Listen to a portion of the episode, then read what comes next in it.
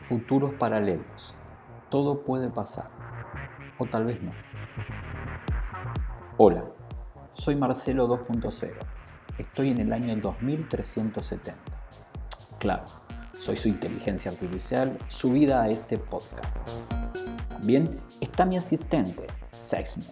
Me acompaña hace apenas 37 años. Así que por favor, te pido que le tengas paciencia porque está aprendiendo. Futuros Paralelos, un espacio para pensar sobre la tecnología, los datos, la vida y eso tan necesario, el futuro, mi futuro, que no es el tuyo. Según la concepción lineal de tiempo que tienen la mayoría de las civilizaciones humanas, el futuro es la porción de la línea temporal que todavía no ha sucedido. En otras palabras, es una conjetura que bien puede ser anticipada, predicha, especulada, postulada, teorizada o calculada a partir de esto tan preciado, los datos. Datos en un instante de tiempo concreto. Futuros paralelos. Todo puede pasar, o tal vez no. Capítulo 1 la importancia de un trabajo intenso en un mundo distraído.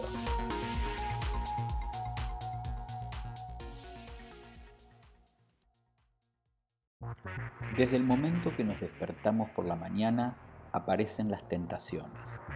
Seguramente tomas tu teléfono, compruebas los mensajes, lees correos electrónicos, consultas las redes sociales y añades unos cuantos clics a las noticias. En poco tiempo, sin dudas, habrás registrado lo que probablemente será la primera de las 76 interacciones diarias con tu dispositivo móvil. A pesar de que los dispositivos móviles han aumentado nuestro acceso a la información y la capacidad de comunicarnos con otras personas, también han introducido barreras que podrían afectar de forma negativa a nuestro trabajo. Si entendemos cómo distanciarnos de las distracciones y mejorar la gestión de nuestro tiempo, tendremos mejores probabilidades de profundizar más nuestras ideas y alcanzar niveles más elevados de productividad. La lucha por la atención. Hoy en día estamos librando una batalla para llamar la atención desde la gran variedad de redes sociales, artículos de noticias, conversaciones y ruido digital.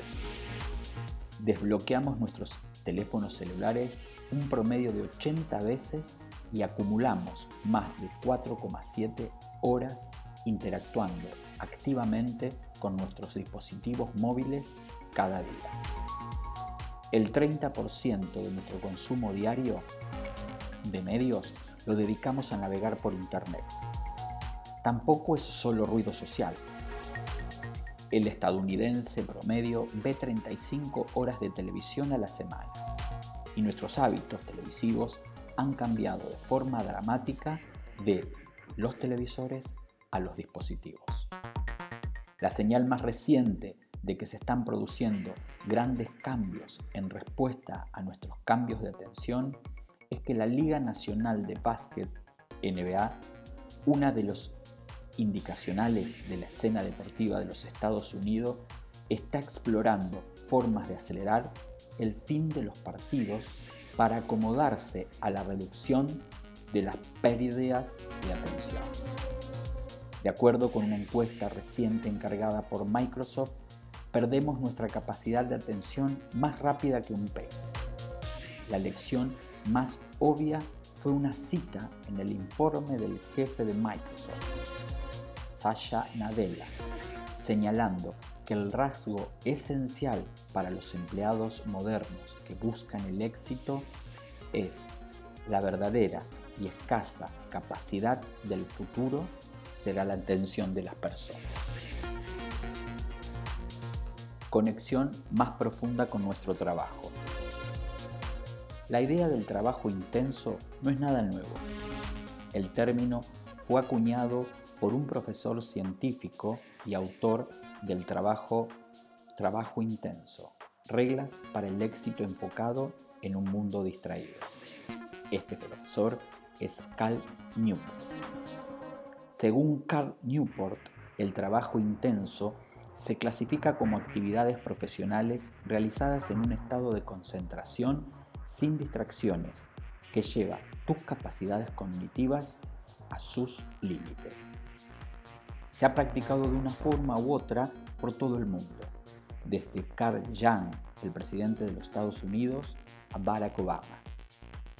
Este presidente, Barack Obama, una persona que trabaja mejor por la noche, pasaba el tiempo en su oficina bien entrada la noche, leyendo, escribiendo discursos, preparando memorándums, examinando documentos y pensando.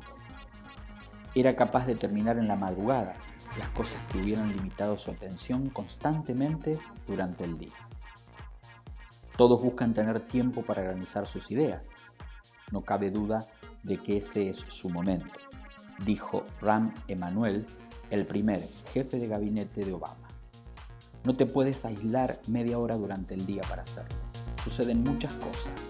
Es el momento cuando todo se puede dejar a un lado y te puedes concentrar. Carl Jung disfrutaba tanto desconectarse de las trampas del mundo que creó un complejo de piedras en Suiza al que podía acudir siempre que necesitaba reflexionar, pensar y escribir. En sus memorias, Jung describió la escapada con algo, como algo importante para ayudarle a estar satisfecho, sentirse autosuficiente y descansado. Estos dos ejemplos parecen casi contradictorios. De hecho, son ilustraciones clásicas de escapar a un lugar de confort como un medio para completar cosas.